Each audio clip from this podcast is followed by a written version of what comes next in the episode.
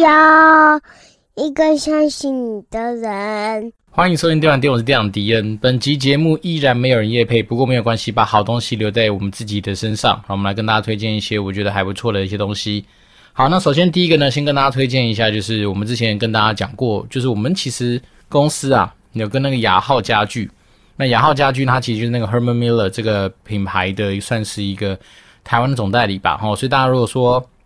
你今天对于 Herman Miller 就是一个非常高档的人体工学椅的品牌，哈，如果有兴趣的话，都可以来私讯跟我讨论一下，因为毕竟我们是有一个算是特约厂商合作的一个机会。好，那因为本身我们公司。在我的算是呃穿针引线之下，好，那成为他们的算是合作的特约厂商，所以我们有一些算是应该是比市价上面便宜非常多的一些折扣。啊你不能说折扣非常多啦，嗯、大概就是打个五点多折吧。那这个东西当然，如果大家有兴趣去那个所谓的虾皮呀、啊、上面去打 Herman Miller 的话，其实好像也有一些。嗯，不知道他们的管道从哪里来的一些算是商家的可能出清啊，或是一些库存品，好，这边是说他们可能也会有一些算是蛮优惠的价格。那我自己在呃那时候要发信给我们公司的员工之前，我想说，诶，更加确保一下，说我们今天达到的优惠真的是真的优惠，所以那时候稍微比价一下，呃，如果说是真的跟那种所谓虾皮的那种，你不知道它从哪里来的这样子的一些低价去做一些比较的话，还是有。便宜的空间，好，所以这样子能说应该算是，呃，折扣之中再折扣吧，好，那再是说，毕竟雅浩家具他们本身就是一个怎么讲比较正规吧，因为他们毕竟是什么总代理，还是说呃可能也许指定代理之类这样的角色，所以变成说他们东西，我相信品质上面应该不用太多的担心。好，因为自从我开始在那个所谓的虾皮上面去找到一些，呃，也许是工作上面或生活上面所需要的一些东西之后，我就发现说，其实上面的厂商。好的，真的不错，好，但是也确实也有那种就是，呃，可能不知道是滥竽充数呢，还是说单纯是来骗炮的，然后顺便是说，还是有一些东西它的品质上面会让我有时候会比较担心。虽然我自己目前遇到的大部分都还不错。可是也有遇到那种我觉得蛮瞎的、蛮扯的那种，就是呃消费体验。那近期的一个消费体验比较差的，当然我因为我没有跟他成交，所以我也没办法去给他评分。但是他的概念就是这样，他有一个算是什么婴儿学步车的一个贩售。那那时候就想说，因为我家呃我的女儿大概一岁嘛，那开始她就可以扶着东西走路，所以那时候想帮她买一个二手的或者甚至租用一个婴儿学步车。然后那时候就找到一个算是在。呃，中原大学附近的一个卖家，因为那天我刚好去桃园办那个什么硬件证明，所以我必须要回我的户籍地去办事情。那想说，既然都回到桃园一趟了，那离呃中坜其实不远，然后顺便回自己母校去逛逛。没想到那时候跟卖家约一个时间，到了之后怎么样密他就是不理我，然后都说大概过了半个多小时，他才说啊，我他今天没有把那个东西带到中原那个地方去，那就问我说能不能改天再去。我想说。拜托你，都是跟我约好的，就你第一个 no show，然后再是说连东西都没带，甚至是让我觉得在虾皮上面有的时候就是会有这样的雷跟风险。不过大部分来说体验都还不错啦。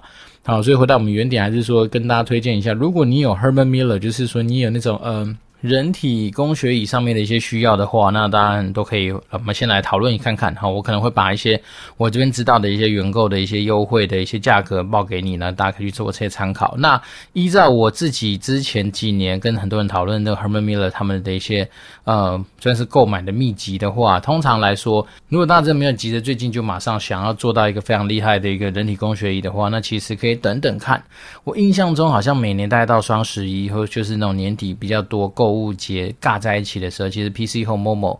针对这个品牌都会有一些，我觉得下杀蛮多的一些折扣，所以不妨到时候可以再做一些比较。不过我从我们厂商这边得到的消息是说，预计应该是今年的十月份，哈，这个品牌他们又会全面性的调涨价格。那这东西也不意外了，一方面就是因为原物料跟他们的入手成本其实就一直在调涨，所以便是说，可能在今年年底的时候，可预期这东西应该会再做一波的调涨。那虽然说我们还是跟他有保持特约厂商的这样子的一个权利跟义务，所以我们还是会有折扣啊。但是因为它本身的本来的定价就已经调涨，所以当然我们入手的价格也会随之呃水水涨船高。所以就是当然这是蛮多的考量，然后分享给我们的听众。如果说你今天真的是呃急着需要一个算是呃人体工学椅的话，不妨考虑一下我们这样有这样子的优惠。好，那。今天这一集啊，我觉得主要的大家就转眼之间就到美食集，跟大家分享一些，就是留给自己家人朋友，或是说留给自己最早最早啦，就是哦，我还想回想起来第最早的第十集的时候，这个东西其实就是单纯真的是因为哈怕说，那自己可能有些时间点如果来不及分享一些东西给我这些小孩的话，那这样突然走掉，那就有一些可惜。好，那这种灵感也来自于我之前国中的班导。哦，他比较特别，他的老婆跟我年纪一样大，所以你就可以想象是说大概差了十几岁吧，对他而言。所以他当他的呃三个小孩出陆陆续续出生之后，他每一个小孩他就有好像特别写一本，算是那种武功秘籍，教给他的小孩子说，以后如果他爸爸不在的时候，他会。然后要怎么样去面对自己的人生啊？就跟那种电很多电影里面演的一样哈，只是他因为本身我们那个以前的班导就是国文老师，然后现在是呃青埔那边某个国中的校长吧，然后所以变成是说他其实本身是一个很厉害的人，所以他就把他自己的一些人生经验，不管对于爱情啦、求学啦、生活啦等等等很多东西，他针对每一个小孩子的个性，他就去写了一本，好也许是适合他们未来可以看的武功秘籍。好，所以那时候也其实也是受到这样子的一个影响，想说，诶，是不是我应该可以试着把可能对于我自己小孩子未来的一些提点，哦，或者说我自己可能拥有的一些人生，不再只是说呃职场上面的一些经验来做一些分享。所以我们大概就设定说，每十集的时候，就是利用这样的时间来稍微跟大家聊一些比较软性的东西。哦，那可能也许会说，哎，不见得这种时候就是特别有营养，那也不见得啦。因为我觉得很多东西的道理，它其实是蛮类似的。那再来是说，我们尽量秉持就是不写稿的精神嘛，所以我们当然就是。把握当下的灵感，那有时候灵感东西的串接也蛮有趣的哈。比如说，我本来今天讲讲的主题也许是 A，可是因为串到 B，可能无形之中就会产生一些相关的综效，也说不定。好，所以便是说，我们今天啊、之所以美食集要跟大家花点时间聊一聊，就是比较非，比如说投资啦、非职场啦，或者说非那种就是比较硬的主题的原因，就是来自于这里，单纯就是想说，透过一些生活经验的一些分享。能够让大家有一些不一样的灵感。然后上一次的呃美食集的分享，好像是在讲说怎么样从一个就是呃我们那时候从私立大学，然后推甄上正大企研这样子的一个过程嘛。然后那一集确实更妙，它好像直接创下了我近几个月，甚至是今年，好，甚至也许是从去年开始的，算是收听率的新高。好，一方面是因为可能在 Mixer Box 那个平台，那也因为这样的主题，所以吸引到蛮多人的一些关注。好，那当然，嗯，也是啦，感谢一些大神的一些分享，就是说，也许在我们这种还没有做大节目之前，可能仿效那种古玩，就是放个 emoji 这样子的事情，好像也不是一个特别恰当。因为毕竟我们现在还在累积我们自己的流量当中嘛，所以当然是说，可能标题上面它毕竟跟 SEO 有些关系，所以我们当然都要做一些就是呃谨慎为之的一些处理啦。好，所以当然我们今天这一集，我想说，反正主题既然是软性，然后就搭配上一集有难得回来的老听众，好给我们实心吹捧之外，想要听我聊聊怎么样追女孩子的一些窍门，所以我们当然这一集。也就是以这样的为主题来跟大家做一些分享。那当然，我先说线下警语啊，毕竟我们不是一个靠颜值、靠身材去吸引人的东西，所以便是说，我们很多东西单纯是我自己的一些经验谈。好，在一些可能，也许。你今天是高颜值，然后呃高富帅，然后加上身材非常好，你可能会觉得有些方法有点可能是呃事倍功半啊，或者有些可能对你来讲是呃可能是不太需要去注意的东西，那也许你就可以直接选择快转或跳掉。好，因为毕竟我是以一个我可能没有到非常突出的一些外貌条件的一些情形之下来去分享说我自己觉得。好，或者我自己经验走过来说，怎么样去呃追求女孩子或者追求异性这样子的一个过程。简单好说，还是要先说啊，其实为什么我会强调在异性，是因为我虽然说呃一直以来我都非常赞同所谓的同志，或是说同性或是平权相关的一些法令，或是一些相关的一些活动。好，但是因为我自己本身是一个异性恋的人，所以我是比较偏向直男这一块的一些想法。那没有办法，就是变成是说这是我自己的喜好的问题。但是我觉得，哦，该捍卫的一些权利，我都是始终就是，嗯，从小吧，因为我们也有接触到呃不少就是同性就是算是这相关方面的一些呃朋友啊，或是说一些就是事业伙伴，所以便是说我自己本来就对这个东西就是不排斥，只是说哦、我自己还是比较偏向异性恋的，所以变成我们今天能够分享的东西，当然是往这一块去走。好，那首先呢，我觉得其实在要讲到什么追求女孩子之前呢、我觉得倒是反正是要先退一万步去想一件事情，就是说，嗯，对于就是所谓的呃男女这些东西来讲，如果我们把它当成是动物来说的话，就是雌性跟雄性嘛。那大家可以想象一下，是说，对于雄性来说，你好像随便啊、呃、一打，可能就是几亿颗的精子这样跑出来，然后跑出去。对对，但是对女性来说，她当她繁衍下一代的时候，她这个角色，她一个月才产生一颗卵子，所以当然说，她在挑选另一半上面，她来说，本来天生她就是一个相对来说比较谨慎。然后比较考虑比较多的一个角色嘛，那就不外乎就是为了要让她能够找到一个更适合繁衍下一代的一个目标跟个体。所以，变成说有时候男生在自己的心态上面的建立上面来说，他我觉得倒是不用说，呃，有的时候真的是把很多事情想的这么样的绝对，或是这么样子的一个呃不解。好，所谓心态上面的健全，我觉得重要的是，反而是说，在追求异性的过程里面，某方来说，你就是好像是在做业务的过程，你是要增加你要想办法进入那个异性的所谓的信任感或是安全感的世界里面去。那谁能够越早把对方的心防给卸下来，越早能够进去他的所谓的信赖小圈圈，那当然他就比较能够有机会去得到另一半的青睐嘛。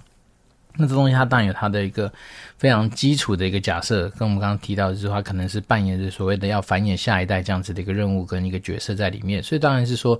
有的时候我觉得男生的心态自己要先建构比较健康一点，就是并不是说好像呃三不五时真的就要把对方当成是一个全世界的唯一。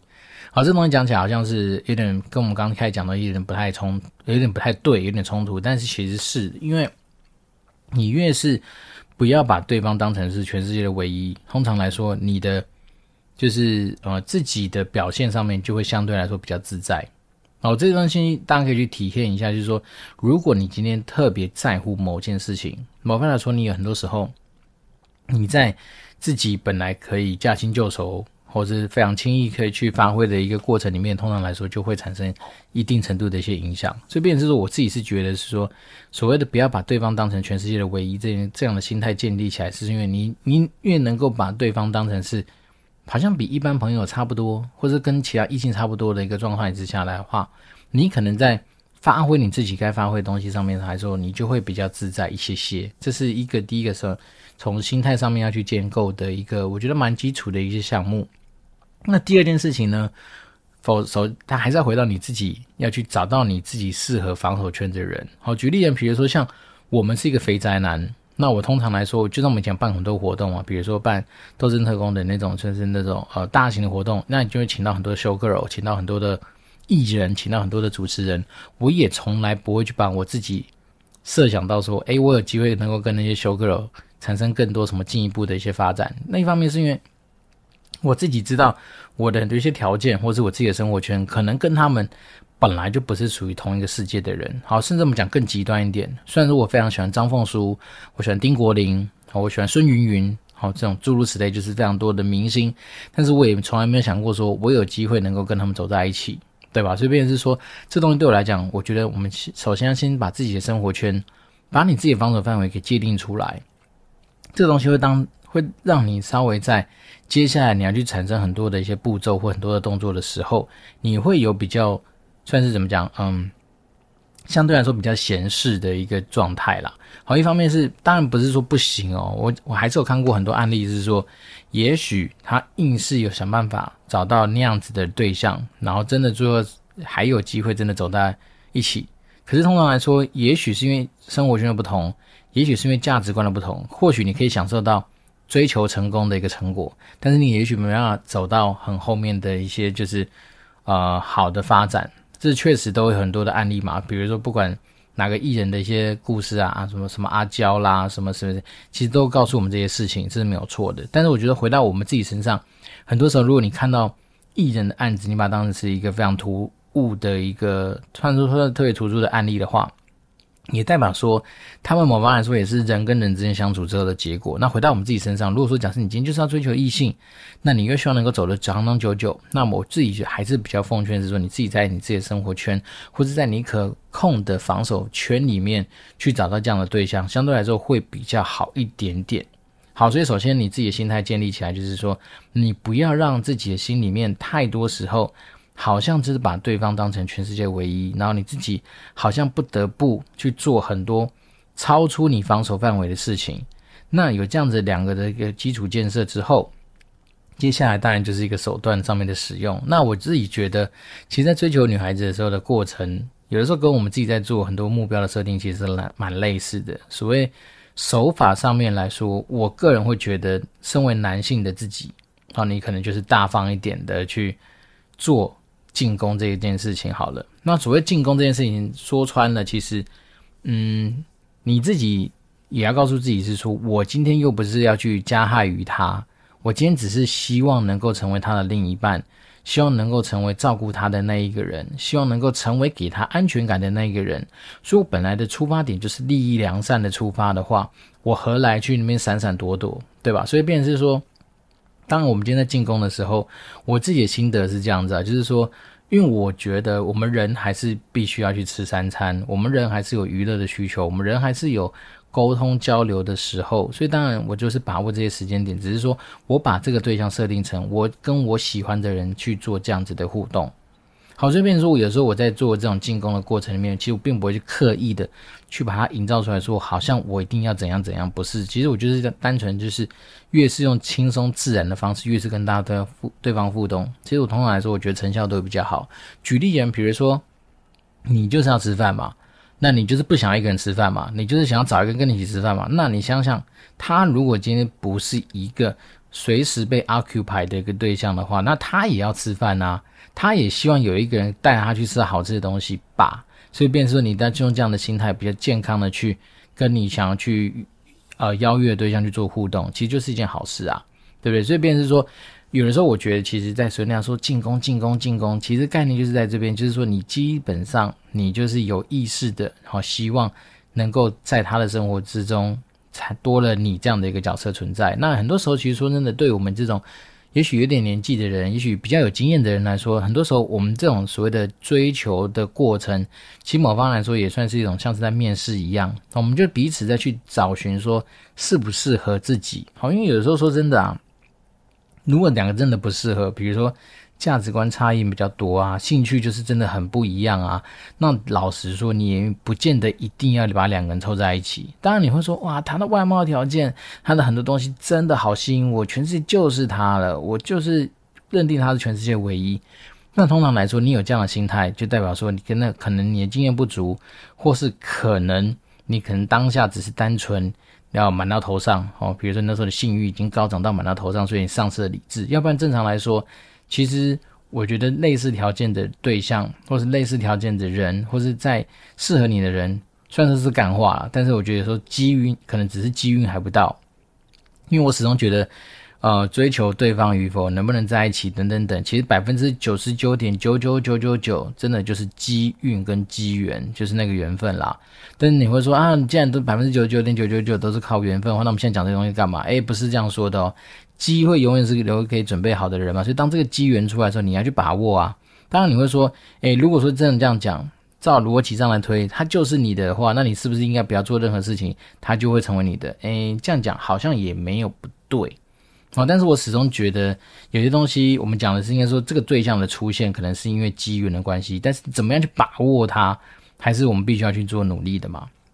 讲真的，就是我们还是要维持住自己应该要有的样子，成为那百分之八十的正常人，对不对？当然你会说啊，也许有些人就是我天生越做自己，女生越喜欢，然后这样的案例绝对有。然后因为甚至我之前有看过有那种，就是你感觉他们两个就是天生一定要在一起的对象，这是真的有。但是我必须说，很多时候这种东西真的就是机运跟机缘。但是如果跳脱机运跟机缘的话，那有些东西该努力的东西还是要做好。举例，比如说男生你出去，你就是把自己表现的应该要有一个像人模人样的样子嘛。好，不管你今天穿的是呃短裤、长裤等等等与否都好，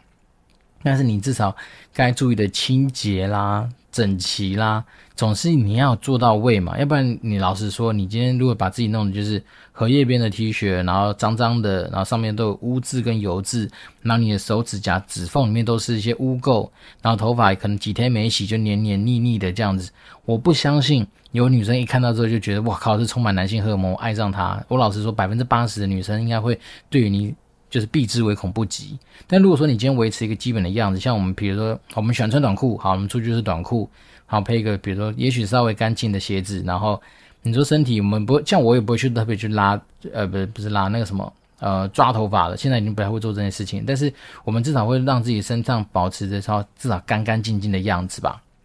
那我说了嘛，这些的一切一切，并不是为了让自己被加分，而是说你至少你不要让自己被扣分，你不要让大家因为看到你把那个心墙就筑起来。当心墙筑起来，我讲真的，你要成功的几率就比较低。好，所以我们如果今天把自己的心态给建立起来，把自己的一个防守范围抓好好的，然后把你自己在进攻的过程里面又弄得服服帖帖、舒舒服服的时候，老实讲，通常来说你的胜率其实真的还蛮大的。对，但当然，我觉得有些时候啊，我们还是要认清一个事实。像以我自己来说的话，我确实还是一个蛮肤浅的人。那我讲真的，我还是会去看对方的长相。好，因为我曾经对，这边还是要利用节目的时间跟我那时候伤害过的女性，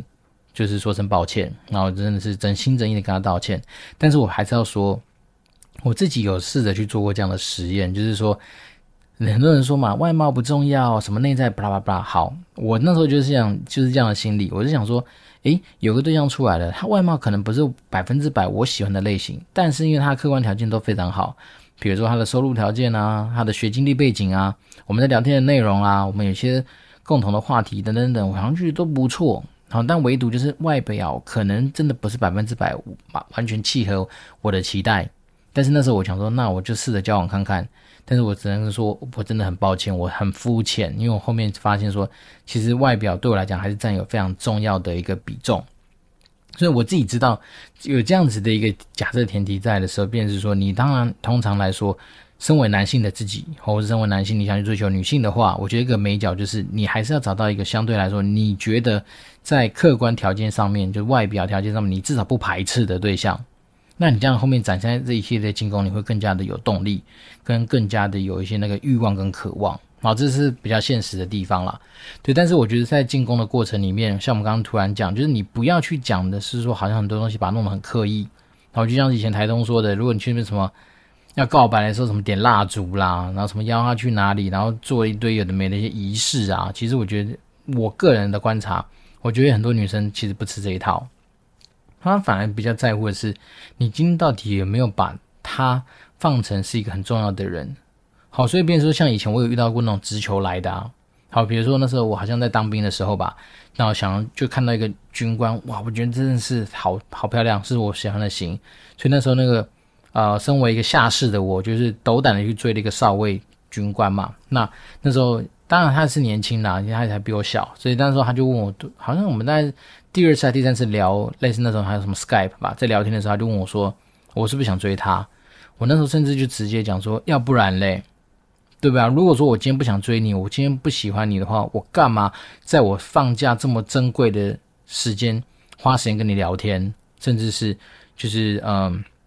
陪着他去聊他自己的生活中的一些点滴。”对，而且我就是说，就是因为我觉觉得，老实说，我觉得你条件很符合我的期待，我也希望能够成为那个照顾你的人，我也希望能够跟你交往。然后呢，有机会的话，我们可以多认识彼此，巴拉巴拉，反正讲这些这种也不是干话，但是就讲这些，你可以让对方增加安全感，对方增加那种信任度的一些东西嘛。所以那时候其实他也可能也蛮讶异的，想说哇。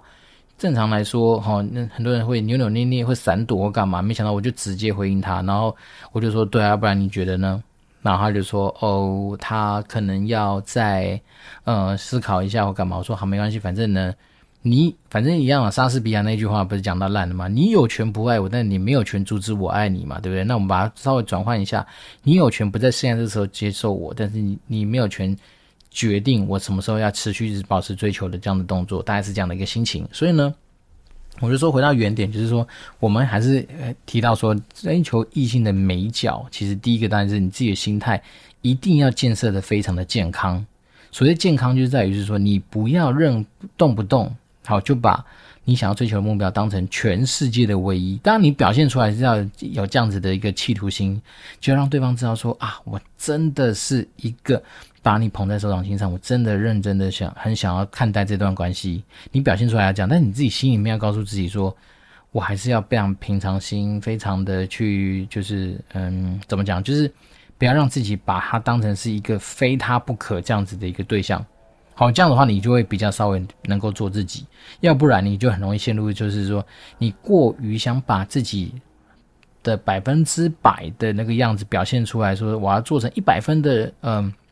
王聪明，但实际上你可能还是有时候需要那叶大雄这样子的一个就是滑稽感，或者是说那种就是比较正常的样子，但是你都表现说我就是王聪明的样子，有时候反而会无形之中产生很多更多的距离。好，所以我觉得第一个心态上一定要拿捏的相对正常，比较相对比较健康。然后再是一定是要在自己的防守范围里面尽量去找人。好，所谓自己的防守范围，就是说你可能价值观、生活圈，甚至你自己知道你自己的条件大概比较符合的对象。好像我就不会去奢望说我今天能够跟艺人干嘛，或是我今天到了展场，我有机会跟修哥怎么样怎么样。我自己蛮清楚我自己的定位。好，那当然再来就是你既然心态有了，认知清楚了，那当然就是进攻嘛。因为通常来说，你如果是在你自己的防守范围里面，你都觉得 OK 的对象，通常来说，你进攻上面来说，我觉得成功率一定会有。那我当然就是有些所谓的感性这种，因为感情毕竟就是感性的累积嘛。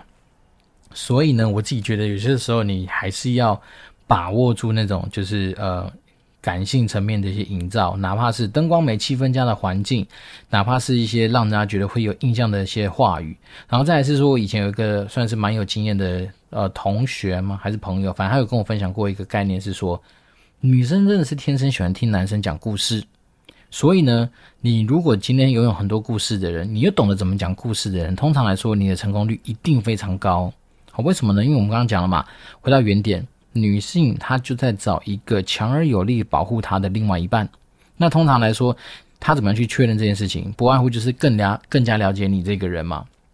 所以说，当你今天是一个非常有故事的人，你能够把你的故事讲到他的心中去，让他记得你的故事，那么往往来说，你就已经在基本上成功百分之九十或八或一百了啦。所以，便是说，有时候男生你要懂得怎么去把你自己拥有的故事做一个游戏。呃，怎么讲？算是呃有系统的包装也好，或者说真的是一个相对来说比较有所准备的一些铺陈啊，或者说故事的方式，这是必须要去练习的。所以呢，当你今天能够越是把你的故事，把你这个人好好的走进对方的心里面，当然你的成功率就会高很多。然后再来是我始终觉得，男生在追求女孩子的时候，如果你今天是个铁公鸡，如果你是一个非常吝啬的人，如果是你什么嗯。有些人会讲嘛，比如说我是为了我们未来打算呢、我们是为了我们买房去做努力，我是为了我们两个要有更长远的未来，所以我们要在生活上面省吃俭用。OK，好，这些东西都没有不对啊、嗯，但是请把它就放在当你今天成功追求到的对象之后，再去露出你这个本性都不迟。好，所以你在追求的过程里面的时候，有时候我觉得该大方的时候，就请好好发挥你该付出或者该牺牲的地方。为什么呢？因为他说真的啊，我相信百分之八十的女性也不希望说自己今天一开始就遇到一个这么会算计、这么功利的一个对象。当然，我就说还是有那百分之二十的人，他可能天生就期待说，我希望有一个非常会算计的另一半陪着我一起去算计这个世界。当然也有可能有这种东西的特例，但是我今天讲了，如果说我们本身不是那天选之人，我们也没有拥有这样特例的权利的话，那我觉得还是回到那百分之八十的一个正常水平的情况之下，我觉得男生有些时候你就把它当成投资吧，在这个过程里面有些付出是必要的。那你就不要去刻刻意的去在乎或计较，甚至是你要打从心底面相信这件事情哦。因为有些人会这样子，呃，好，我知道敌人跟我讲说要大方，要大方，所以我就是尽量大方。可是每次大方的时候又是三不五时就没奶油，然后这边觉得哪边不对，哪边不对，不用啦。我觉得你就把它当成投资，你就把它当成这个必要支出。在这段期间，你当你追女孩子的时候，你就想的是，反正呢，讲真的，你在追求女孩子的过程里面，这个追求的过程通常也不会很久。所以那种什么日久生情啦，然后什么交往十年长跑，最后终于在一起啦，等等等，那种通常来说也是特例。而且处在的所谓什么小说啦、言情小说或者是一些呃电视剧、连续剧里面才比较有可能发生。正常来说，当然我是说以我自己年纪，或者我以前在学生时候的观察，通常两个人会不会在一起，通常都是很快的。哦，因为毕竟感情这东西，感情、感情、感性、感性，不外乎最后还是回到冲动。好，有点就是那种比如说情绪面的或者情感面上面的冲动。所以变成说，我觉得老实说，有时候追求这种东西真的也不会长。好，有的时候快则一个礼拜之内就会从无走完全部的呃，比如说雷包的一些过程。那有的慢的话，也许真的是一两个月就见真章啦。因为说真的，有些东西如果你真的拖超过，比如说两三个月等等等啊，除非你们真的是一些不得啊、哦、什么不可抗力因素，例如说。好，有人刚好就出国啊，然后一出国就是那个夏令营，回来就三四个月或怎么样。要不然正常来说，如果在两个人密切的有互动、密切的相处之下，通常我自己的经验啊，长则大概一两个月应该就会见真章，短的话有时候真的很快。一两个礼拜那种有感觉到了，可能就觉得可以在一起了。那当然在一起之后，然后那种相处后面就不不见得就是呃有固定的 pattern 嘛。有的时候可能一走走好几十年就结婚了也说不定。那也有可能走了几个月，哈，可能所谓的甜蜜期过完之后就没有新鲜度，就走不下去，也有可能。但是我刚讲的是，通常在追求的过程，在彼此确认的过程里面，通常这个时间也不会太长。所以呢，如果身为男生，你想想看，你就付出了不起就是两三个月嘛，那你觉得拿你的月薪再砸下去是能够砸多少钱，对不对？所以我觉得有时候男生啊，在有些的时候，你真的就是要牺牲，你就是要大方一点。为什么？因为我们讲嘛，你看你随随便便就是射个几亿的精子出来，那女生一个月才那一个，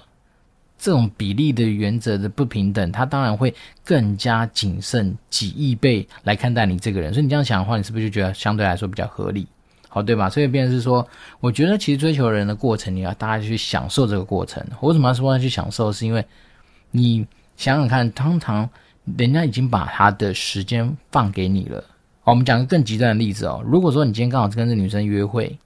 那约会到一半就发生了一个不可抗力的一个意外，两个一起离开这个世界，诶，但他也是你人生的最后阶段陪着你哦。所以变成是说，你要想看。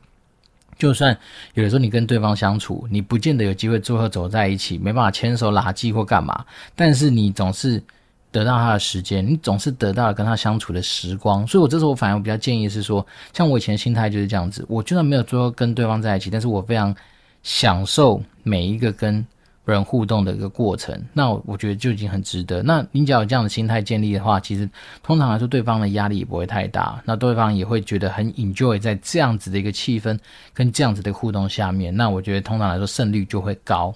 好，这是我自己的一些心得啦。所以，变成说，我觉得还是要回到原点，是说我们就是要去把很多东西相对客观的去把它摊开来，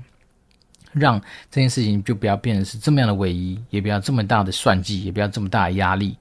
那你只要是说，反正非常享受这个过程的话，我觉得通常来说成果都会很好。为什么呢？因为一方面是不知道是英国研究指出，还是我以前看过什么样的报道，反正他就说嘛，通常男性这种生物在追求女性的时候，通不管是费洛蒙的影响，或者说你雄性激素的爆发，那个时候男生的创意、创造力或者反应力都会非常的强。所以有的时候，像我自己的回答回想起来，就是以前我每当要追求异性的时候，那段时间不只是在追求的过程里面，你会。跑出很多的点子，你在工作上面也是会受到一样正向的一些影响，就是你可能会有很多的很好的案子出现，或者说你要是为了想要赶快下班去约会，所以你可能会无形之中爆发出你的小宇宙，你的很多本来平常不会做出来的一些呃效率，或者是一些一些东西，在那时候就会非常强大的去把它完成，甚至也有人有好像另外一个报道是说，你仔细去看很多那种很厉害的 CEO 或很多很厉害的那种老板。其实通常来说，他们的性欲都特别强。为什么？因为他们本身在职场上就是一头狼，就是一头虎，就是一只狮子，所以他当然就是会努力去扑向他的猎物。那这东西不分职场或情场，其实都一样。所以通常这种人，他都有他一样的特性。所以来说，很多东西，虽然我们今天讲的是感情面的东西，没有讲太多职业的东西，但是你把它想象成。如果说你今天很享受在追求人的过程里面，你因此而爆发出很多的创意，你把用在职场上面，当然也是会加分的。那只是说，我现在毕竟因为我们现在都已经是两个小孩子爸，所以我当然不可能去每次去搞一个什么，我要去追那个那个妹妹，或者搞什么小三这样子的事情，那是不可能的事情。但是我只是说，分享给大家是说，如果你今天有这个机会去追求异性，那我只能说恭喜你，因为毕竟这个过程是非常难得，而且应该是身为男性要去好好享受的这个过程。好，那当然这个月是民俗月嘛，那也这个这个月之中，虽然说七夕情人节已经过，但是在七夕这个日子里面，我们还是要祝福大家，就是有情人终成眷属。那当然，我还是期待是说，可以把我们这样子的一些心得分享给呃男性或女性都好。那为什么？就是我觉得有时候自己在生活之中有个伴，其实会让你的生活之中不是一加一等于二这么简单。其实往往会爆发出很多嗯意想不到的互动，或是非常好的成果。所以，我们就是把这样的心情分享给大家。那当然，如果说你今天对于自己的呃两性的追求啦、相处啦，或是说，呃，育儿的一些想法想做讨论的话，那当然都欢迎透过，嗯，Apple Podcast 五星留言，或是任何能够找到敌人的方式，那我就会竭诚的为大家服务。好，那我们当然还是一样，祝不管是你想追人，或是想被追，或是呃有情人，其实在机运出来的时候好好把握，那都可以有情人终成眷属。好，那我们这边是电玩店，我是店长迪，我们就持续保持联络喽，拜拜。